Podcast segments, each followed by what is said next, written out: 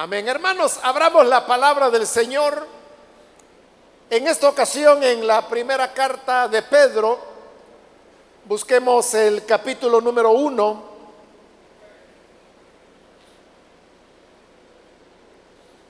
Ahí vamos a leer dos versículos en los cuales estaremos recibiendo la palabra en esta oportunidad. La primera carta de Pedro, capítulo 1.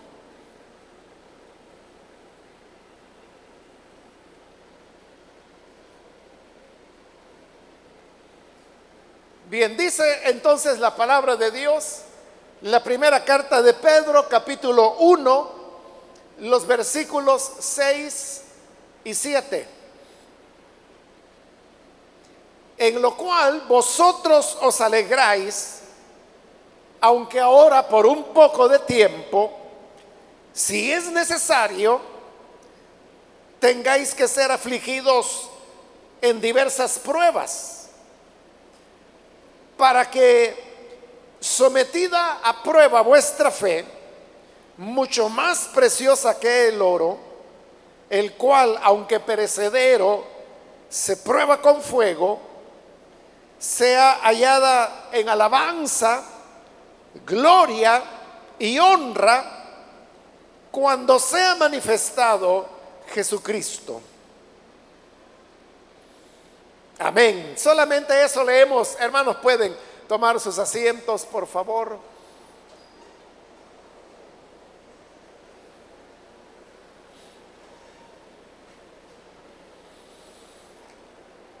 En este primer capítulo de la carta primera de Pedro, eh, se nos está hablando sobre la herencia que espera a los cristianos.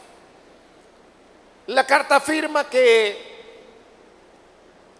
esta herencia que Dios nos ha prometido es una herencia que no se puede marchitar, no se deteriora, es eterna y además de eso, también sabemos que esa herencia que Dios ha prometido, la vamos a conocer y será manifestada en el tiempo que Dios ha señalado. Ese tiempo se acerca a nosotros y sabemos que es parte de lo que será la venida de Jesús. Es un aspecto que vamos a recibir cuando el Señor venga por segunda vez. No sabemos cuándo será la venida del Señor. Él mismo lo dijo que ni los ángeles, ni él mismo, ni nadie sabe el día ni la hora cuando él habrá de venir. Es algo que solamente lo conoce el Padre y el Padre no ha compartido con nadie ese conocimiento. Pero como sabemos que la venida del Señor está en el futuro, en la medida que el tiempo pasa, en la medida que los días transcurren, vamos acercándonos cada vez más y más a la manifestación de nuestra herencia. Y eso nos produce gozo. Saber que de aquí a un tiempo, que como digo, no sabemos cuándo será, pero sabemos que en el futuro ya definitivo, que nos aguarda cada cristiano, es un futuro de bendición, de felicidad, de herencia, como lo dice acá Pedro. Entonces, sabiendo de que el final que nos aguarda es un buen final, esto nos provoca alegría y nos gozamos en saber que ese momento se acerca. Esta es una de las razones por las cuales el creyente siempre mantiene en su corazón una condición de gozo. El gozo es diferente a la alegría. La alegría es algo que lo produce elementos que son externos a nosotros y que dependen de las condiciones. Si oímos una música alegre, es probable que esta música nos provoque alegría. Pero es una alegría que está provocando la música. Si no hubiera la música o si la música cesara, también es probable que nuestra alegría terminara. O tal vez ir a un paseo, ir al campo o ir a la playa, nos provoque cierta alegría.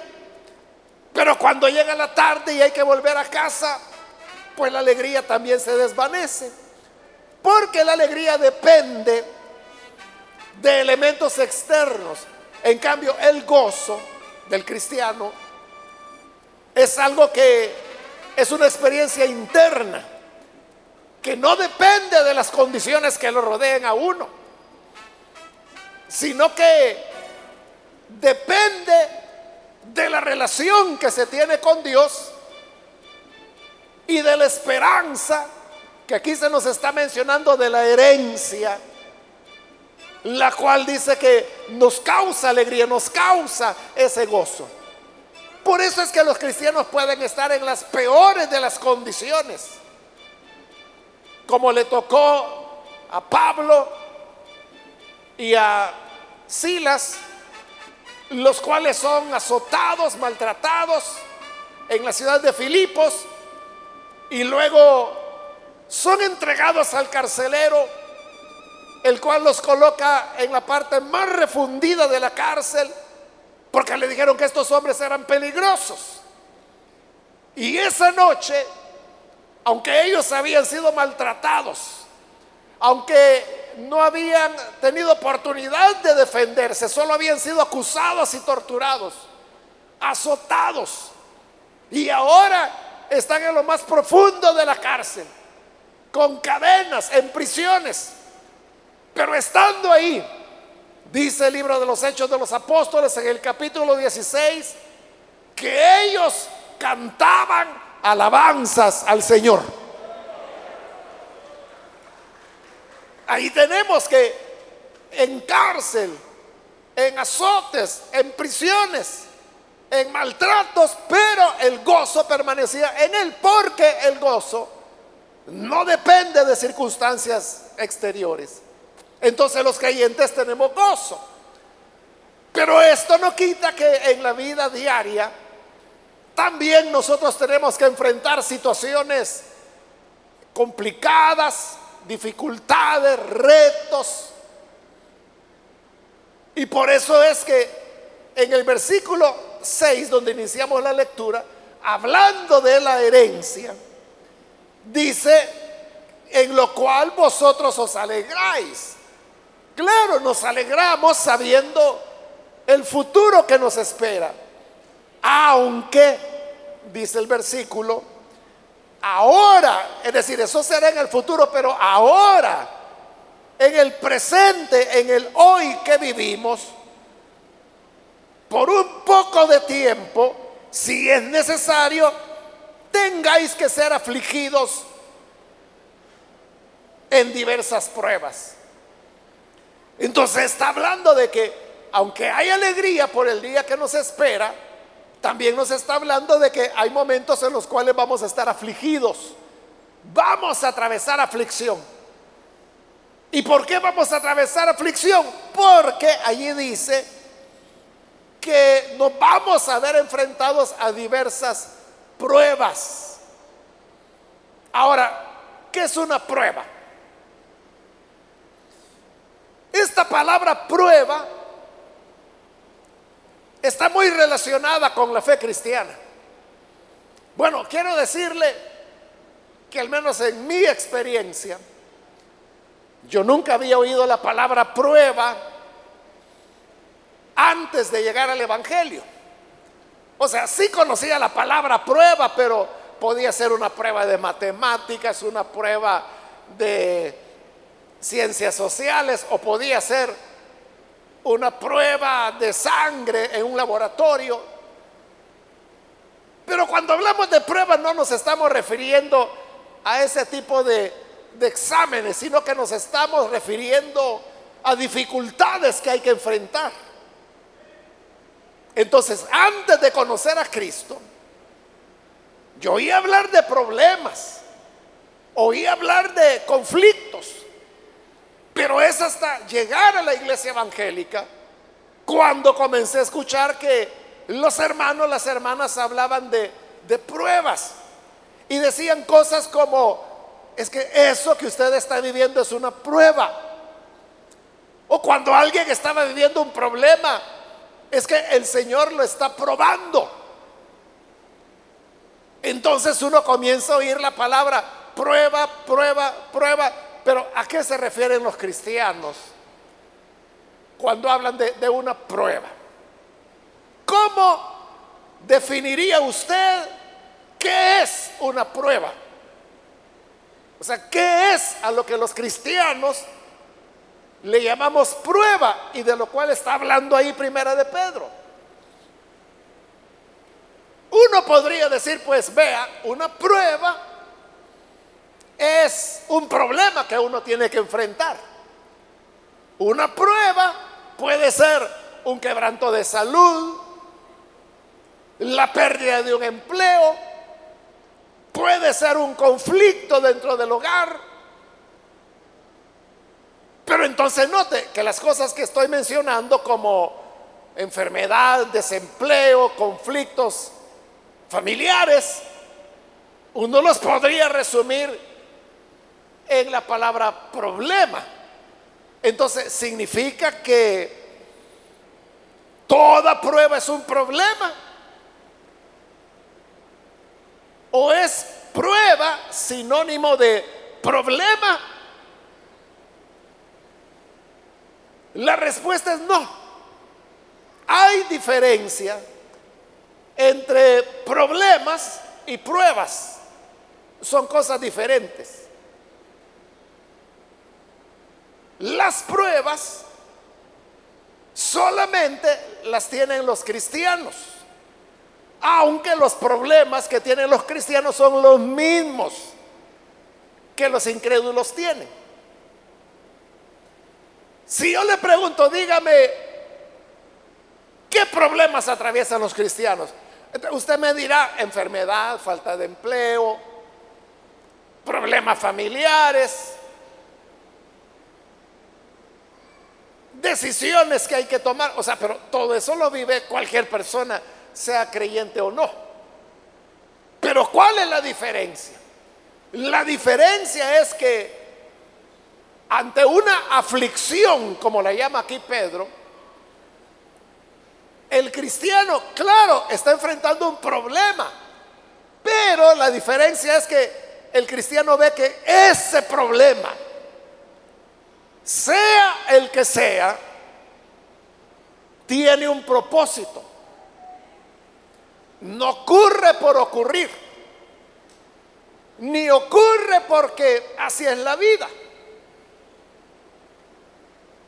Cada aflicción tiene una finalidad, un propósito que Dios está persiguiendo con uno. Por eso le digo que hablar de pruebas es algo exclusivo de los cristianos. Porque para decir que un problema tiene un propósito, uno tiene que creer que hay un Dios que utiliza esas dificultades o aflicciones para orientarlas y dirigirlas con un propósito que nos va a beneficiar. El propósito de las aflicciones, que los cristianos llamamos pruebas, pueden ser crecer en madurez, crecer en fortaleza, crecer en confianza en Dios. Puede ser un propósito redentor, porque la persona puede decir, a través de esta prueba que estoy pasando, el Señor me está purificando. Entonces la misma persona está consciente que el problema no solo es un problema, sino que es una aflicción, pero que está produciendo algo en él o en ella, que lo está haciendo crecer, que lo está teniendo haciendo tener más confianza en el Señor. Es algo que lo está liberando. O la persona puede decir, esto Dios lo hace para que yo aprenda a confiar en Él.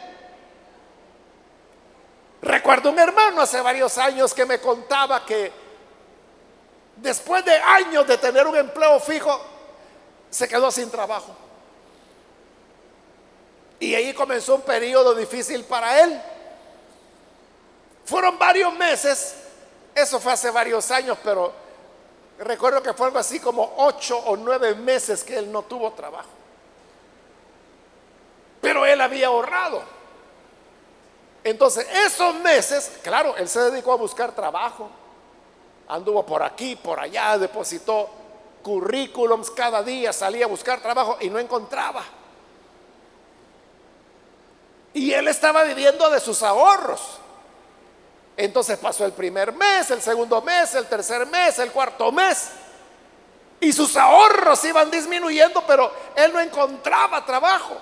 Pero él seguía en una confianza. Y era, ya va a aparecer. En algún momento me van a llamar de algún lugar. Es que yo tengo capacidades, tengo habilidades por las cuales me van a contratar en algún lugar. Él permaneció así, pero que llegó el quinto mes, el sexto mes, y sus ahorros se iban terminando y él sabía que después de sus ahorros ya, ya no quedaba nada. Y él se comenzaba a preguntar cómo voy a pagar la casa, cómo voy a hacer para la comida, cómo voy a hacer para los niños, para su escolaridad. Sus ahorros iban bajando y bajando. Ahí por el séptimo mes llegó un momento cuando él ya estaba verdaderamente afligido.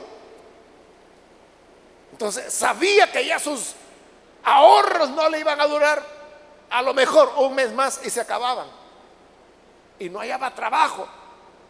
Entonces ya él comenzó a preocuparse porque dijo, bueno, aunque yo tengo el conocimiento, tengo las habilidades, pero nadie me contrata. Entonces quizá la cosa está así, así está en el país, no lo voy a poder encontrar. ¿Y qué voy a hacer?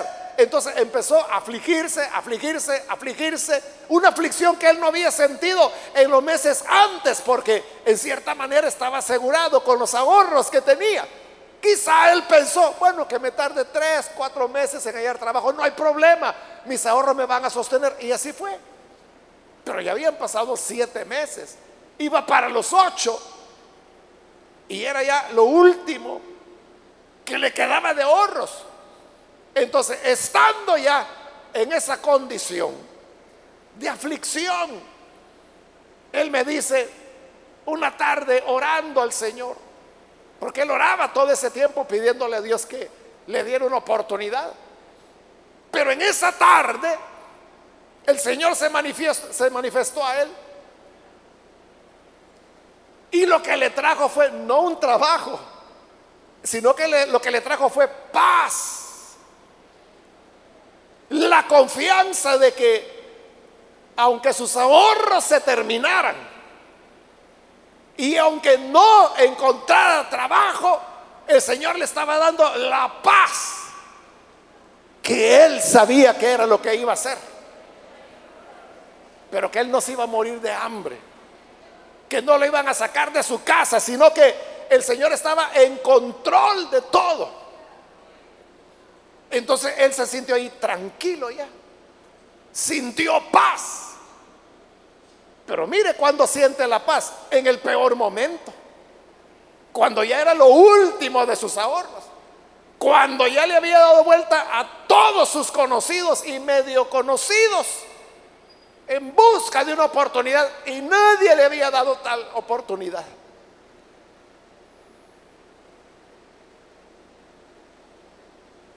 Pero lo que sentí era una gran paz. Y me dice, me contaba el hermano, cuando yo llegué a esa paz, a esa seguridad que el Señor era quien estaba en control de todo, solo pasaron unos días, me dice, se me acabaron los ahorros y pasaron unos días cuando me llamaron de un trabajo. Y lo recibió. Y en el momento que él me lo estaba contando ya, ya estaba en su nuevo trabajo. Y él me decía, la gran lección que aprendí es que a través de este proceso, es que me dice, este trabajo el Señor podría lo dado a la semana siguiente, me dice, de que yo me quedé sin trabajo. Pero el Señor esperó hasta en lo último, es decir, que se agotaran sus recursos humanos y que quedara sin nada para que él aprendiera a confiar en aquel que tiene cuidado de alimentar las aves y de vestir las flores del campo. Entonces él me decía, hoy he aprendido a confiar en el Señor, no en mis ahorros, no en mi trabajo, no en mi salario, no en que cuánto gano, sino que el Señor es el que tiene cuidado de mí. Esa es la diferencia con el incrédulo que se queda sin trabajo. El incrédulo que se queda sin trabajo es un problema para él.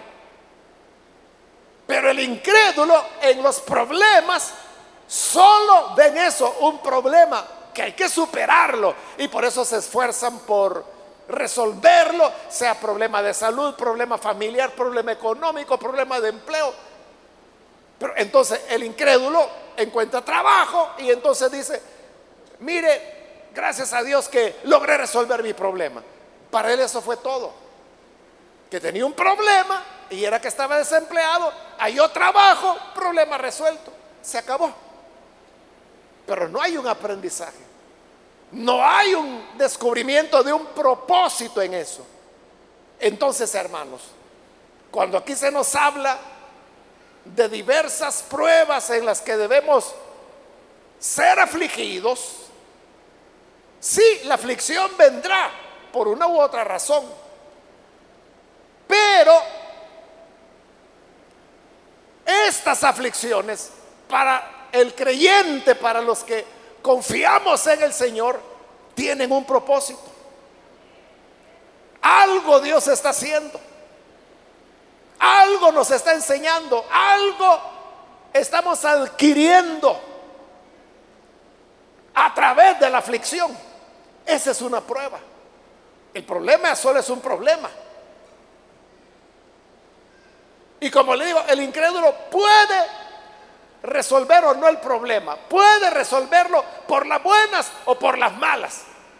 Pero se acabó. Pero en el caso del creyente, siempre sale con aprendizajes.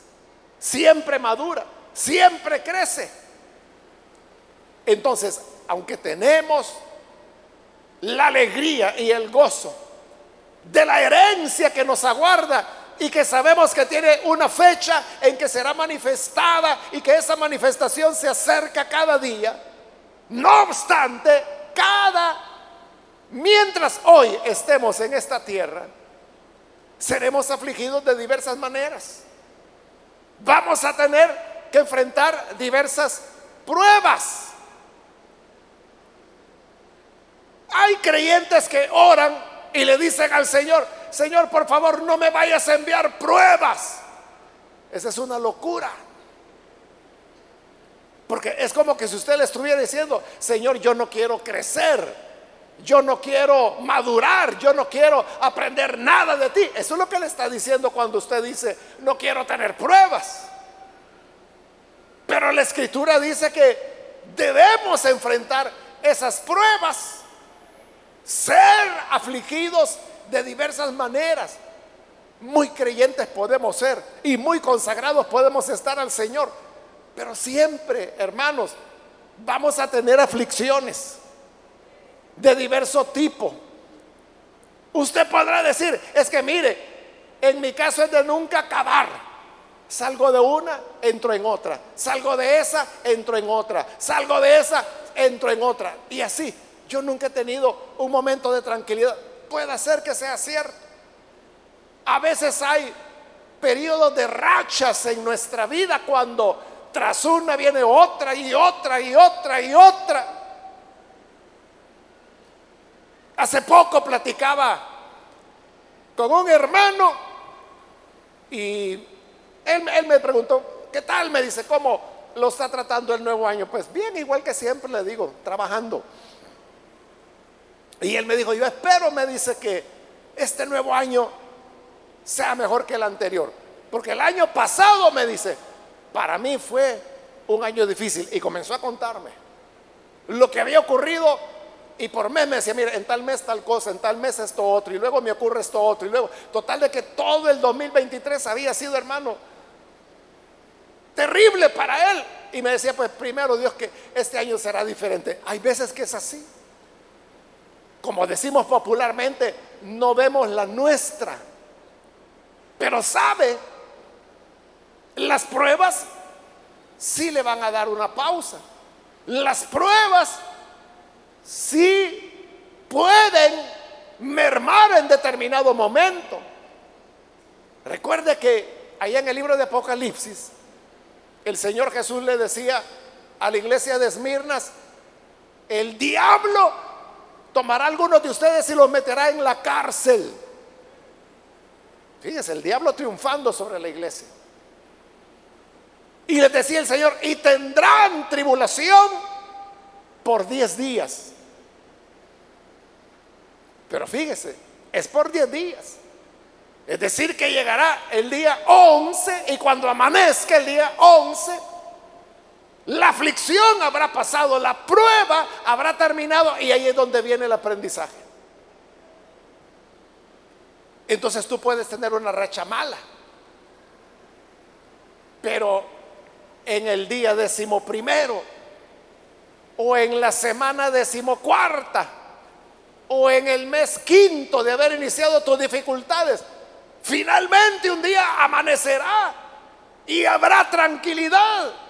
La prueba habrá terminado y tendrás un periodo de paz, de tranquilidad y luego vendrá otra situación.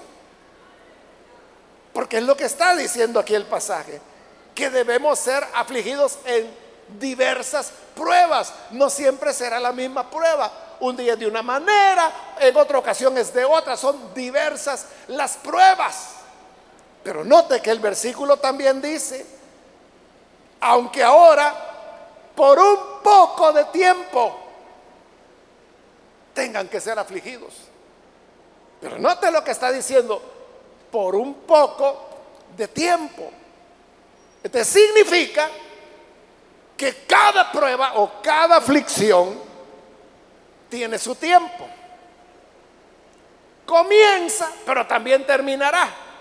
Y lo que la escritura está diciendo ahí es un poco de tiempo. O sea, según la palabra de Dios, la aflicción solo dura un poco. Nosotros somos los que lo sentimos eterno. Nosotros somos los que decimos es que yo siento que esta no termina. Siento que tengo siglos de estar en esto decimos nosotros. Pero realmente cuando lo vemos en términos de tiempo, bueno, ¿cuándo fue que esto comenzó? No, si fue hace apenas tres semanas.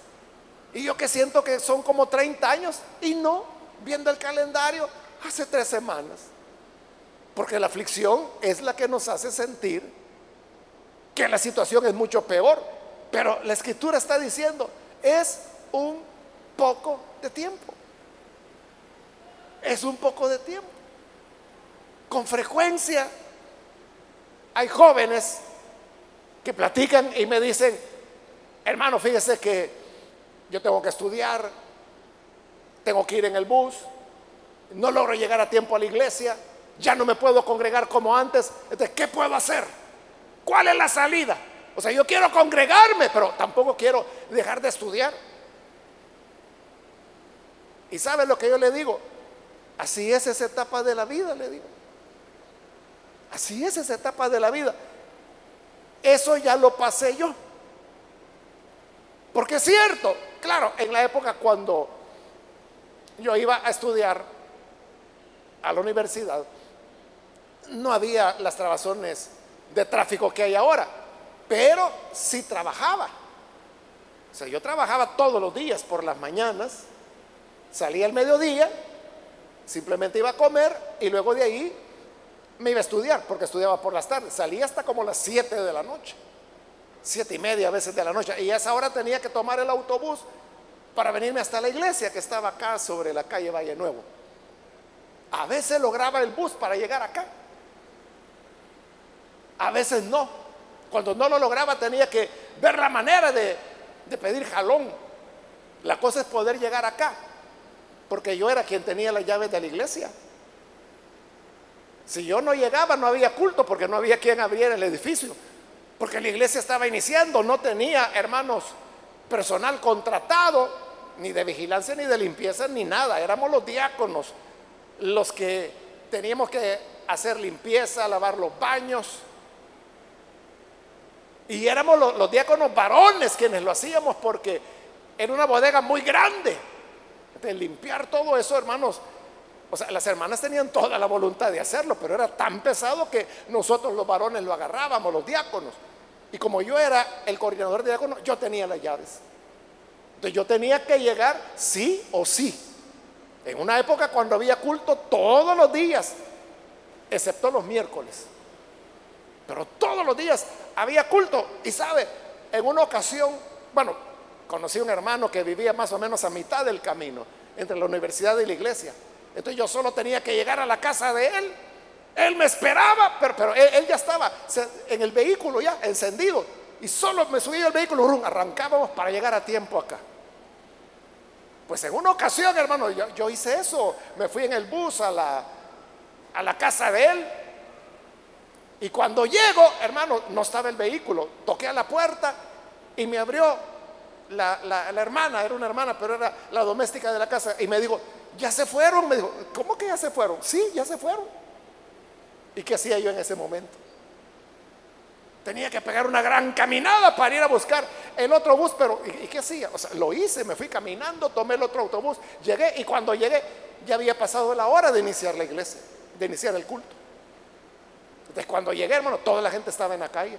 O sea, yo tenía las llaves. En esa época, los días de semana, el culto comenzaba a las 7 de la noche perdón, siete y media de la noche. El domingo es que por ser domingo se hacía más temprano el culto, que era a las 7 de la noche. Pero el día de semana era a las siete y media. Yo creo, hermanos, que he de haber llegado algo así como 7.40 o 7.50, algo así, o sea, unos 20 minutos tarde. Porque a las siete y media tenía que haber comenzado el culto. Y como yo no había llegado, cuando llego, hermano, todos los hermanos estaban en la calle, hasta el pastor, que no solía ser tan puntual, por ese día ahí estaba. Y claro, cuando yo llegué, hermano, yo iba corriendo desde aquí, desde la esquina de los mormones, hasta llegar allá. Porque yo sabía que era tarde y que yo tenía que abrir. Yo corriendo, y cuando iba corriendo, los hermanos me quedaban viendo, pero con esas miradas que parecían puñaladas, ¿verdad? Claro, ellos no sabían todo lo que yo había tenido que pasar y todo eso. Entonces yo llegué rápidamente, abrí el portón primero, salí corriendo a abrir los grandes portones, a encender todas las luces, porque a todos nos tocaba a nosotros. Y a la gente comenzó a entrar. Y, el pastor me hizo una mirada que mejor ni me acerqué a saludarlo. Entonces comenzó tarde el culto ese día. Entonces, al final del culto, yo me acerqué al hermano, el que supuestamente me iba a traer, y le dije, hermano, ¿y por qué no me esperó? Y me dijo, es que usted nunca llegaba. Y yo había llegado a la hora que llegaba siempre. Él es el que se había desesperado y por nada para tener que esperar aquí en la calle. Bueno, no le dije nada porque al fin y al cabo no era la obligación de él, era un favor que me hacía. Entonces, todas estas situaciones, hermano, le decía, y la razón por la que llegué a esto es porque le contaba que hay jóvenes que me decían, ¿Y cómo hago? Si yo quiero congregarme, pero no puedo porque me toca hasta allá. Bueno, yo le digo, es que así es esa etapa de la vida. Así me tocó a mí. A mí me tocó trabajar, estudiar, venir a la iglesia, servir, tener que pasar esa situación. Y así, hermanos, como a veces no me traían, a veces tampoco me llevaban cuando el culto terminaba. De cuando yo finalmente terminaba de apagar todas las luces y cerrar la puerta, a veces ya no había nadie. ¿Y cómo me regresaba? Si buses ya no habían a esa hora. Los cultos terminaban nueve y media, a veces diez de la noche. Y más si habían habido tiroteos en la ciudad, ya no había buses. a mí varias veces me tocó quedarme a dormir allí en la iglesia. ¿Qué, qué hacía? Y al día siguiente, hermano, una vez salía el sol bien tempranito y comenzaba los buses, hermano, me tenía que ir a la casa a esa hora a cambiarme, a bañarme, medio desayunar, porque ya tenía que irme a trabajar de nuevo. Y después de trabajar, irme a estudiar y después de estudiar otra vez la carrera para poder llegar a tiempo de abrir la iglesia. Gracias a Dios que solo esa vez llegué tarde. Todas las demás veces logré abrir, a tiempo. Y eso fue, hermanos, por casi dos años. Por eso es que cuando finalmente me enviaron a Santa Ana, yo le dije al pastor, mire, le dije, aquí están las llaves, aquí está todo, o sea, todo lo que yo había hecho. Y le dije, mire, solo quiero darle una sugerencia, le dije. No vaya a ser con otra persona lo que hizo conmigo. O sea, no le vaya a poner tantos cargos como me puso a mí. Mejor distribúyalo entre varias personas, le dije. Y eso va a ser mejor. Y él me dijo, gracias, me dijo. Y sí lo hizo. Porque todo lo que yo había tenido que manejar solo, él, lo comenzó, vaya, usted va a ser encargado de diáconos, usted de las llaves, usted de la librería, usted acá, porque hasta eso nos tocaba, eso me tocaba más bien. La librería, sacar los libros, porque no había un local donde exponer los libros, entonces había que guardarlos todos los días. Y todos los días de culto, que era todos los días, excepto los miércoles, había que volverlos a sacar, colocarlos en su lugar y todo eso. Entonces cuando los jóvenes me dicen, hermano, ¿cómo hago? no saben que uno ya viene de eso. Y que lo que ellos están viviendo, hermano, es mucho más suave de lo que le tocó a uno. Entonces, es decirles, así es ese momento. Esfuérzate, lucha, sigue adelante. Son momentos de la vida y son momentos en los cuales pasamos por ese tipo de dificultades, contrariedades, pero que al final nos forman nos modelan. Si usted me pregunta de que si yo volvería a pasar por ahí, yo lo haría, hermano, con gusto. Porque eso es lo que va formando el carácter de la persona. Eso es lo que va desarrollando en uno responsabilidad, entrega, pasión, sacrificio, de cosas que son pequeñas, pero que lo van preparando a uno para cosas mayores, sacrificios mayores. Entonces, en general, la palabra lo que dice es un poco de tiempo. Lo que creemos que es una aflicción interminable.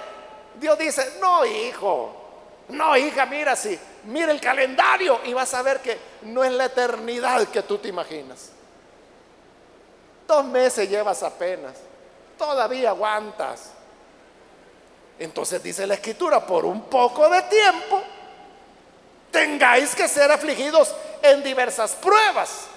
Y luego el versículo 7, para que sometida a prueba vuestra fe. ¿Cuál es el objeto de las aflicciones? Ahí lo dice, probar nuestra fe. Y que la fe es nuestra confianza en el Señor. Confiar que Él nos está puliendo, que Él nos está labrando. Porque dice, si el oro, que es perecedero, se prueba con fuego, cuanto más nuestra fe. Usted sabe que para discernir qué es oro y qué no es oro, eso no cualquiera lo hace. A cualquiera de nosotros nos pueden decir, mire, le vendo esta cadenita que es de oro. Y uno puede creer, está bien, ¿verdad? La compra como oro. Y resulta que es ojalá estaban que tiene un tinte de, de oro, pero que no es oro. Aquí en la iglesia hay una hermana que, al menos una conozco yo, que ella trabajó en eso, en, probar que era oro y que no era oro. Entonces platicando con ella me ha contado cómo eh, hay líquidos ácidos que utilizan que los aplican a las piezas y sobre esa base ellos se dan cuenta si es verdadero oro o no. Pero en esta época, hermanos, en el siglo primero no había bueno, habían ácidos, pero ellos no lo sabían manejar, no sabían cómo usarlos.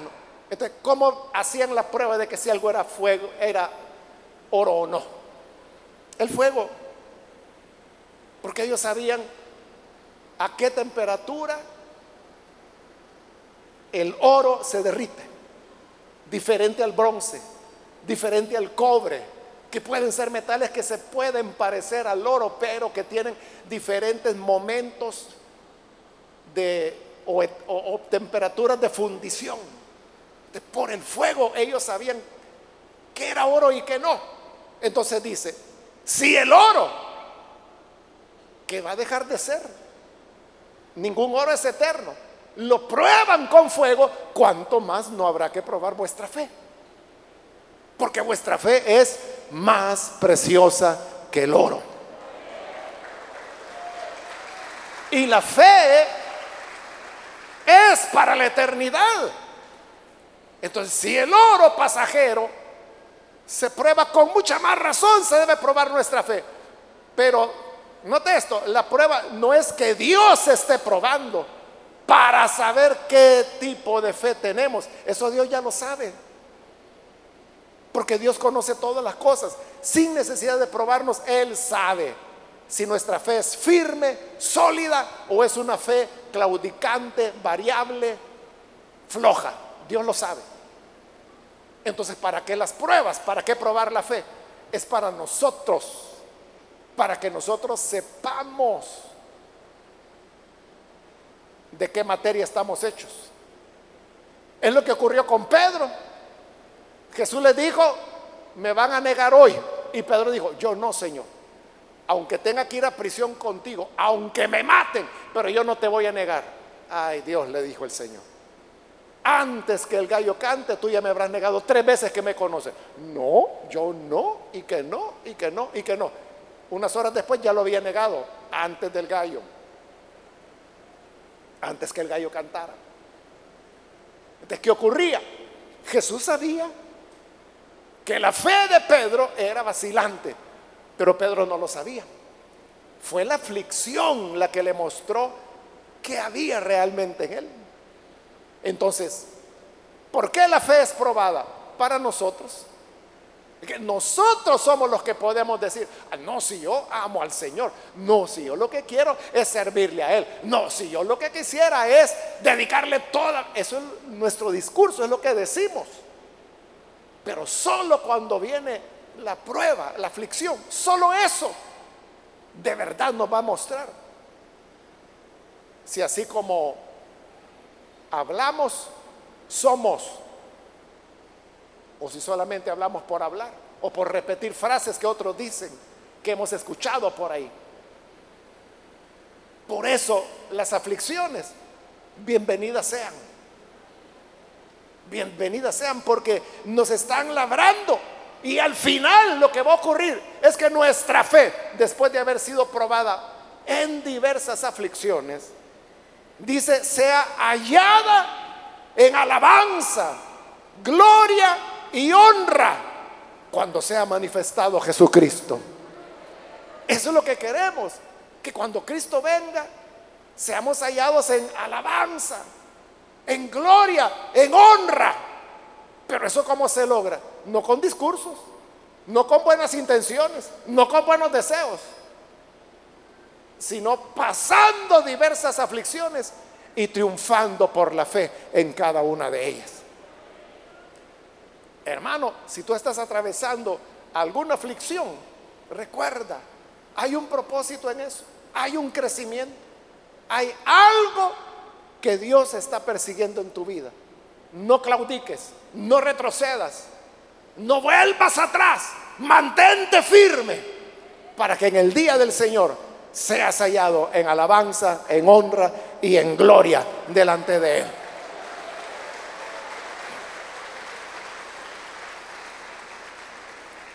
Vamos a orar, cerremos nuestros ojos. Antes de hacer la oración, yo quiero invitar aquellos amigos o amigas que todavía no han recibido al Señor Jesús como su Salvador, pero usted ha escuchado hoy la palabra de Dios. Problemas los tienen tanto creyentes como incrédulos, pero hay una diferencia.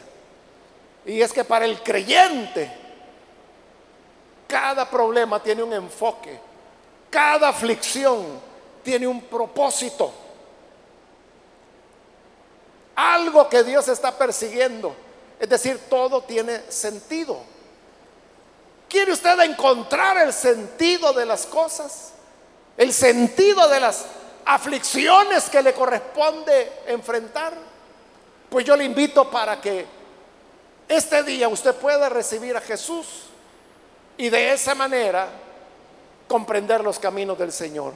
¿Hay alguna persona, algún amigo o amiga que necesita venir a Jesús por primera vez? En el lugar donde se encuentra puede ponerse en pie. ¿Hay alguien que necesita venir a Jesús? Póngase en pie, por favor. Ahí donde está. Con toda confianza, póngase en pie. Hoy es cuando la eternidad se ha acercado a usted. La eternidad está tan cerca como un gesto sencillo, ponerse en pie. Necesita hacerlo, venir a Jesús, póngase en pie. Venga, queremos orar por usted. Para que así usted pueda tener la fortaleza interna de saber que hay un propósito, hay un fin que el Señor está persiguiendo. ¿Hay alguna persona que viene a Jesús? Póngase en pie. Hágalo hoy. Es su momento de venir. También quiero invitar si hay hermanos que se han alejado del Señor. Si usted claudicó, se debilitó, su fe flaqueó, pero hoy quiere reconciliarse, hoy quiere volver con el Señor, hoy quiere estar de nuevo a la vanguardia. Póngase en pie entonces para que oremos por usted. ¿Hay alguien que necesita venir a Jesús? Póngase en pie. Venga. Reconcíliese con el Señor. Hágalo con toda confianza. Ahí donde está, póngase en pie. Ya sea que es primera vez que viene Jesús o si se reconciliará, póngase en pie. Aproveche este momento cuando la puerta se ha abierto.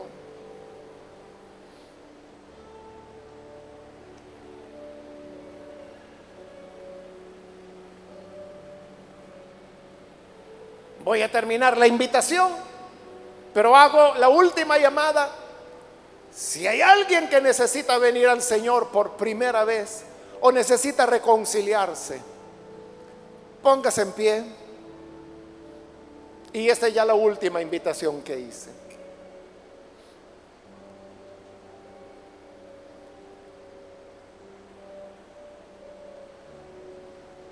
A usted que nos ve por televisión, quiero invitarle para que hoy, allí en el lugar donde se encuentra, reciba al Señor. Ore con nosotros. Padre, gracias te damos por tu palabra que nos das. Mira aquellos que a través de televisión o a través de la radio o a través del internet, donde quiera que están escuchando, pero que hoy se unen con nosotros en oración. Alcánzalo, Señor, para cambiarlos, para transformarlos, para hacer, Señor, de ellos nuevos hombres, nuevas mujeres y que, aunque por un poco de tiempo, debemos atravesar diversas aflicciones, sabemos que en todas ellas hay un propósito que tú persigues. Hay un objetivo. Ayúdanos a comprenderlo para que así nuestra fe pueda crecer para que nuestra fe que es más preciosa que el oro, pueda ser firme, pueda ser, Señor, fuerte, de manera que podamos agradarte, servirte. Ayúdanos para que en todo aspecto de nuestra vida te sirvamos y vivamos, Señor, sirviéndote a ti.